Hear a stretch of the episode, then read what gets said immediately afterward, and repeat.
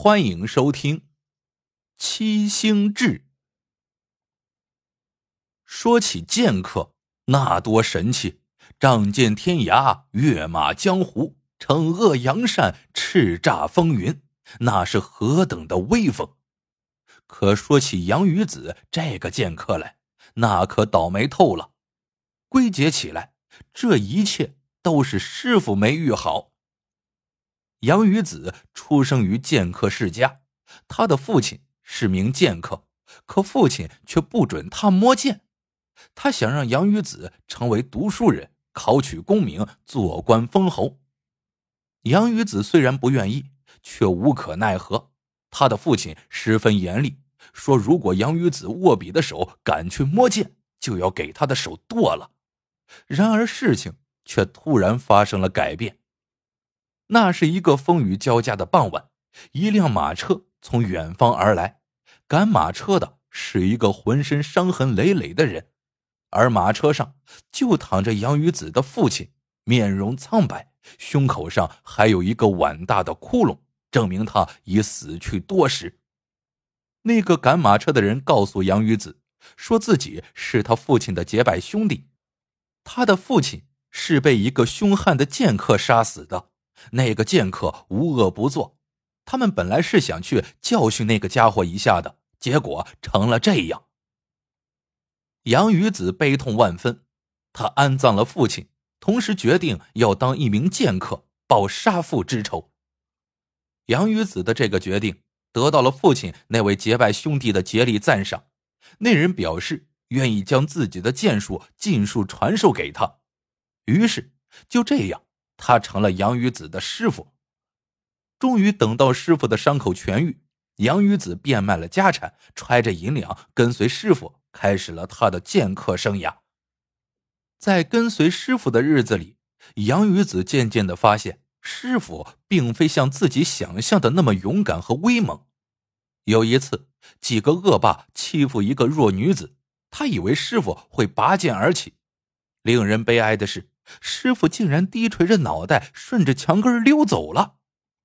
杨鱼子质问师傅：“他为什么如此怯懦？”师傅竟然说：“小不忍则乱大谋，他们有大事要做，不能因小失大。”更让杨鱼子难以忍受的是，师傅还老是干一些只有卑鄙小人才做得出来的事情。他时常杀掉一些可杀可不杀的官爷和差役。而且大都是打埋伏，从背后偷袭，而不像杨鱼子心目中的那些剑客一样的堂堂正正。杀掉人家之后，他还要拿剑在人家的胸口一阵乱戳。每到这个时候，杨鱼子都会感到忍无可忍。你杀都杀了，为啥还要那样作践人家呢？嘿嘿，我是在嫁祸于人。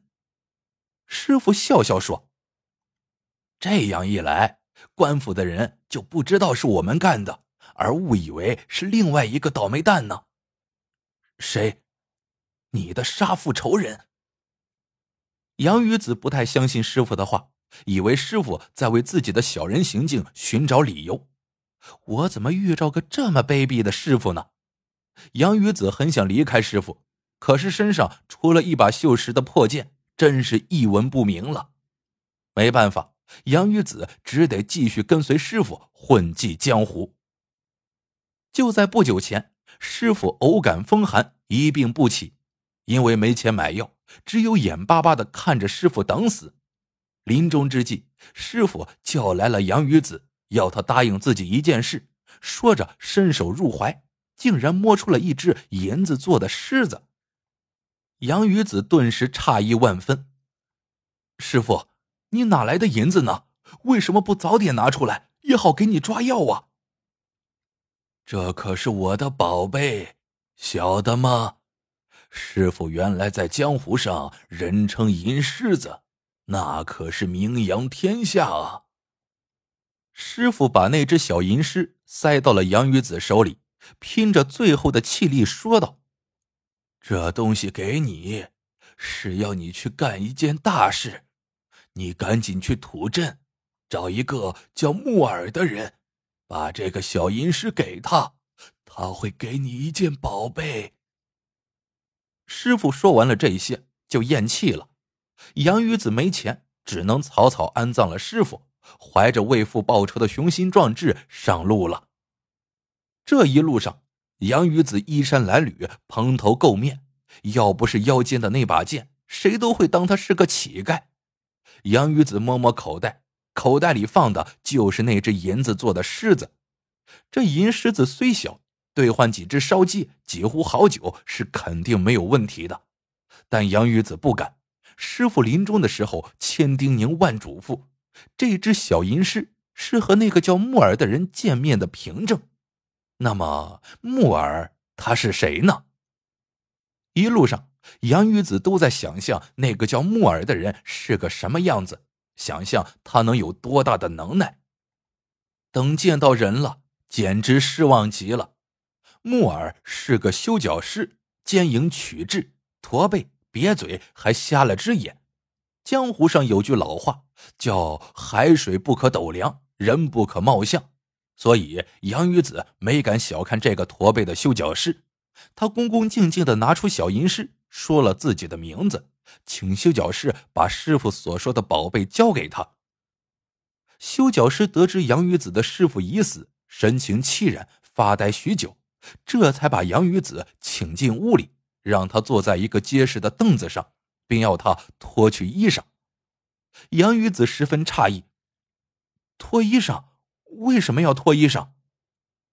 修脚师也不回答，示意他脱干净，快点杨鱼子没有办法，只得脱干净衣裳，规规矩矩的坐在凳子上。杨鱼子估计这可能是一个神秘的交接仪式，正这么想着。那个修脚师突然拿出一圈绳子，要把他捆绑住。杨鱼子惊叫一声，挣开绳子，噌的一下蹦得老高，惊愕的嚷道：“你要干什么？为什么要把我绑起来？”修脚师也不说话，平静的看着他，手里拿着绳子，等待他重新回到椅子上。过了一会儿，见杨鱼子没有回到椅子上的意思，修脚师摸出那只银狮子。拍在桌子上，意思很明显：如果杨鱼子不愿意的话，可以拿回自己的东西，立马走人。杨鱼子想了想，看看修脚师似乎并无恶意，便回到了椅子上，任由他将自己紧紧的捆绑住。修脚师拿来了一把小刀，还有几个瓶瓶罐罐。他先用温水洗干净杨鱼子的胸膛，然后拿了刀子在上头比比划划。杨鱼子吓坏了，他颤抖着声音问：“你要把我怎么样？”你好像并没有你师傅说的那样胆子大。修脚师掂掂那明晃晃的刀子，在杨鱼子的胸口动起手来，但他并没有剖开胸膛，只是在上面戳来戳去。但他并不是乱戳，而是很有章法，很小心，很谨慎。仿佛是在绣制一幅精美的图画，他一边精心制作着，一边和杨鱼子聊着。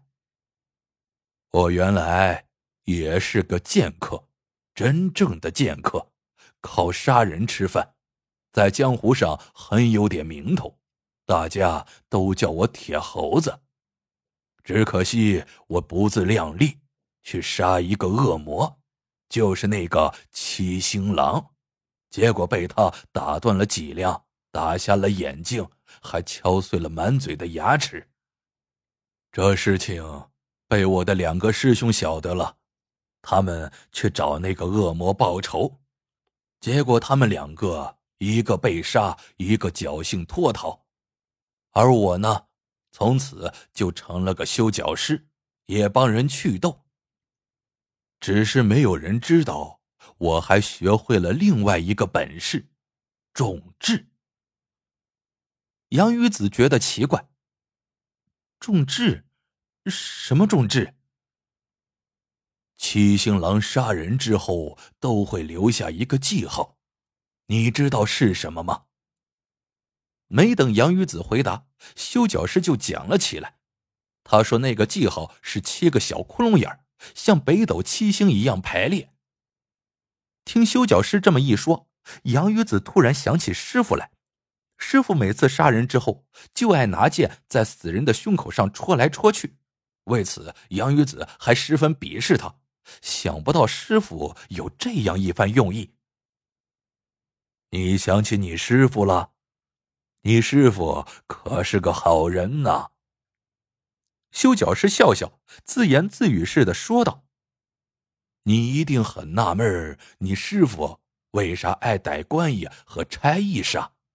其实那些家伙都有过贪赃枉法、鱼肉百姓的案底，杀死他们一点都不冤枉。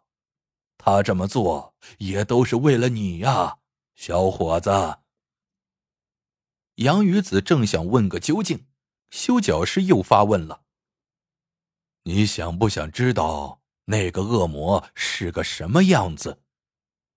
没等杨鱼子回答，修脚师就讲了起来：“七星狼剑法高超，心狠手辣，更有个可怕的嗜好，就是吃人心脏，而且他身上还有个特别醒目的记号。”修脚师说到这里，不再言语，开始给杨雨子擦拭胸口，给他松绑。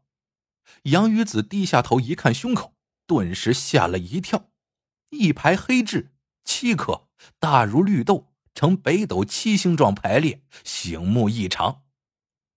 修脚师得意洋洋的欣赏着自己的杰作，说道：“你仔细瞧瞧，摸摸，看看。”是不是跟自己长得一样？